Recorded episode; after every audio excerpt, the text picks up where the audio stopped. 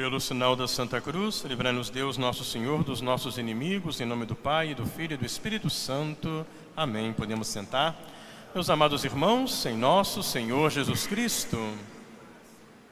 Hoje, todos nos alegramos celebrando o oitavo dia do Natal de nosso Senhor Jesus Cristo. E, nesse oitavo dia, damos início ao ano 2022 da nossa salvação. É assim que nós cristãos falamos. É mais um ano da nossa salvação. É mais um ano no qual a salvação de Cristo nos é oferecida, nos é apresentada por meio da graça de Deus. É mais um ano da graça de nosso Senhor Jesus Cristo. E esse ano da graça, esse ano da salvação, ele tem o seu início marcado exatamente neste oitavo dia do nascimento de Jesus, onde pela primeira vez nosso Senhor, ao ser circuncidado, derramou o seu sangue pela nossa salvação e lhe foi dado por São José, que tinha a missão de ser o pai legal de Jesus, o nome que o Pai eterno tinha escolhido e que o anjo tinha comunicado tanto a Nossa Senhora como São José, o nome de Jesus, que quer dizer Salvador. Então, todos os anos, nós sempre iniciamos em nome do Salvador, em nome de nosso Senhor Jesus Cristo, e a igreja não pode deixar de honrar aquela que está sempre unida, associada a Jesus, a mãe de Jesus, a mãe do Salvador, Nossa Senhora, a nossa boa mãe. Hoje é dia também de Santa Maria, Mãe de Deus. A salvação, como nós sabemos que Cristo veio trazer, é a nossa plena reconciliação, pela qual a paz de Deus voltou a habitar em nossos corações. Por isso que a igreja, há 55 anos, também celebra esse dia como Dia Mundial da Paz. E todo ano o Papa manda para nós uma mensagem. E o Papa Francisco esse ano escolheu como tema o seguinte: diálogo entre gerações educação e trabalho, instrumentos para construir uma paz duradoura. Nós, meus amados irmãos, que acolhemos Cristo Salvador em nossos corações, portanto, acolhemos a Sua graça, que nos reconcilia, que nos salva, que nos traz a paz, nós somos chamados a ser obreiros, a ser aqueles que também levam a paz para a sociedade. Por isso, o Papa lembra que a paz, ela é ao mesmo tempo um dom do alto, é Deus que dá, mas também ela é fruto de um empenho, de um esforço compartilhado. Por isso, o católico que acolhe Cristo Salvador, que acolhe a paz no coração, ele deve empenhar-se junto a seus irmãos para que essa paz aconteça na família, aconteça na sociedade. E esse ano o Papa nos dá três caminhos para que nós, como cristãos, sejamos dedicados a construir a paz na sociedade na qual somos chamados a viver. O primeiro caminho que o Papa nos convida a percorrer é o caminho do diálogo entre as gerações para construir a paz. O Papa lembra que nós devemos voltar a construir, a ter essa confiança recíproca entre nós, especialmente entre gerações diversas. A crise sanitária, a crise da pandemia pela qual nós passamos, ela fez crescer em todos um sentimento de solidão e levou muita gente a se isolar em si mesmo, a fechar-se em si mesmo. E o Papa lembra que as solidões dos idosos veio juntar-se também nos jovens o sentido de impotência e a falta de uma noção compartilhada de futuro. Então, quanta gente ficou sozinha, isolada, muitas vezes os idosos passam por isso, e muitas vezes os jovens se sentem impotentes e já não conseguem mais ver essa possibilidade de construir um futuro juntos. Começa a vir os pensamentos egoístas, cada qual pensar no seu interesse, não se tem mais preocupação com o bem da sociedade. E aí o Papa lembra que dialogar significa ouvir um ao outro, confrontar posições, pôr-se de acordo para caminhar juntos.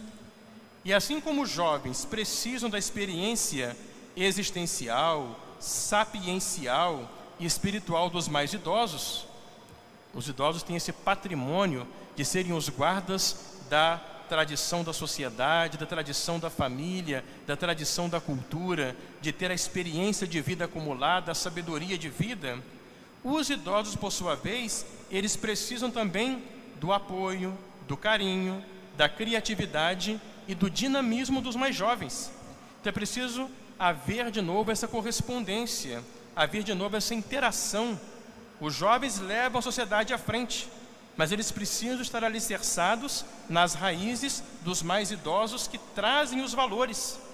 Esse é um caminho para a paz, para uma paz duradoura, diz o Papa Francisco. Outro conselho do Papa para nós: caminhos de paz, a instrução e a educação como motores para a paz. E o Papa lembra que a instrução e a educação, elas são vetores, são caminhos primários para o desenvolvimento humano integral. Sem uma boa educação, uma boa instrução, o ser humano não consegue atingir todas suas potencialidades. Então não consegue encontrar um desenvolvimento humano pleno. E aí o Papa lembra que esse desenvolvimento humano faz a pessoa mais livre, mais responsável e, portanto, é indispensável tanto a instrução como a educação para defender e promover a paz.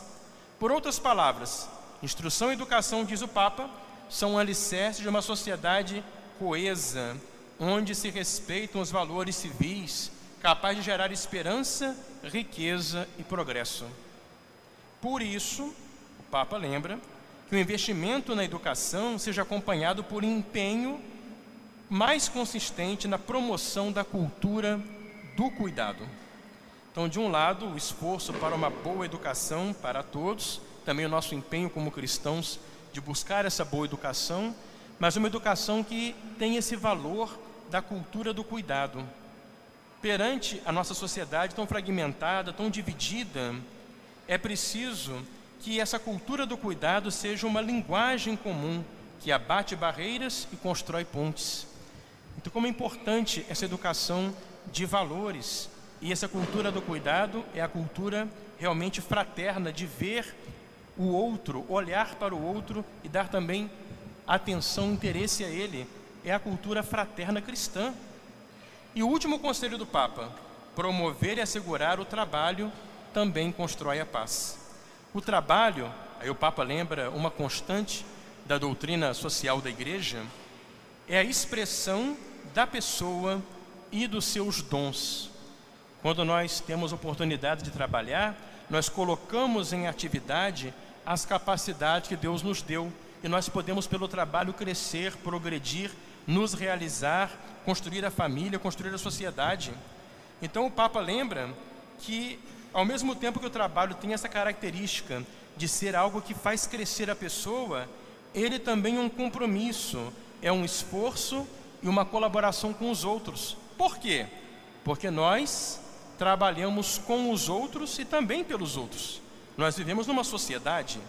Por isso, nessa perspectiva social, o trabalho é o lugar onde aprendemos a dar a nossa contribuição para um mundo cada vez mais habitável, cada vez mais belo, cada vez melhor. É a consciência que o cristão tem de quando ele trabalha, quando ele cumpre o seu dever, ele está servindo a Deus e fazendo bem para o próximo, bem para a sociedade.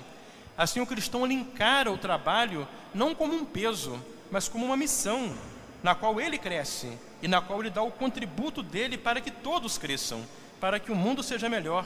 E assim ele leva também o seu testemunho cristão. Nós sabemos que o mundo do trabalho sofreu um baque muito grande nessa pandemia.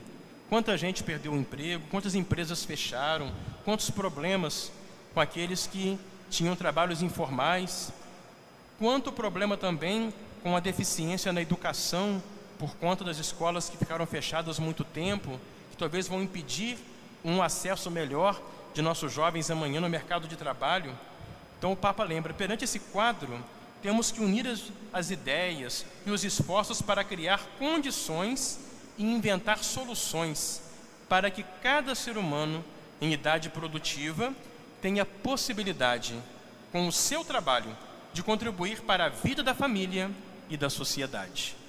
Então, meus amados irmãos, sempre no Dia Mundial da Paz, a palavra dos papas desde o Papa São Paulo VI, que criou esse dia, é uma palavra para que nós cristãos entendamos que esse Jesus que nós acolhemos em nossos corações, a paz dele que nós recebemos, deve ser transformada pelo nosso, pelo nosso empenho, por nossos esforços, pela nossa atividade no meio do mundo, em comunicação de paz para todos, para o mundo no qual nós vivemos.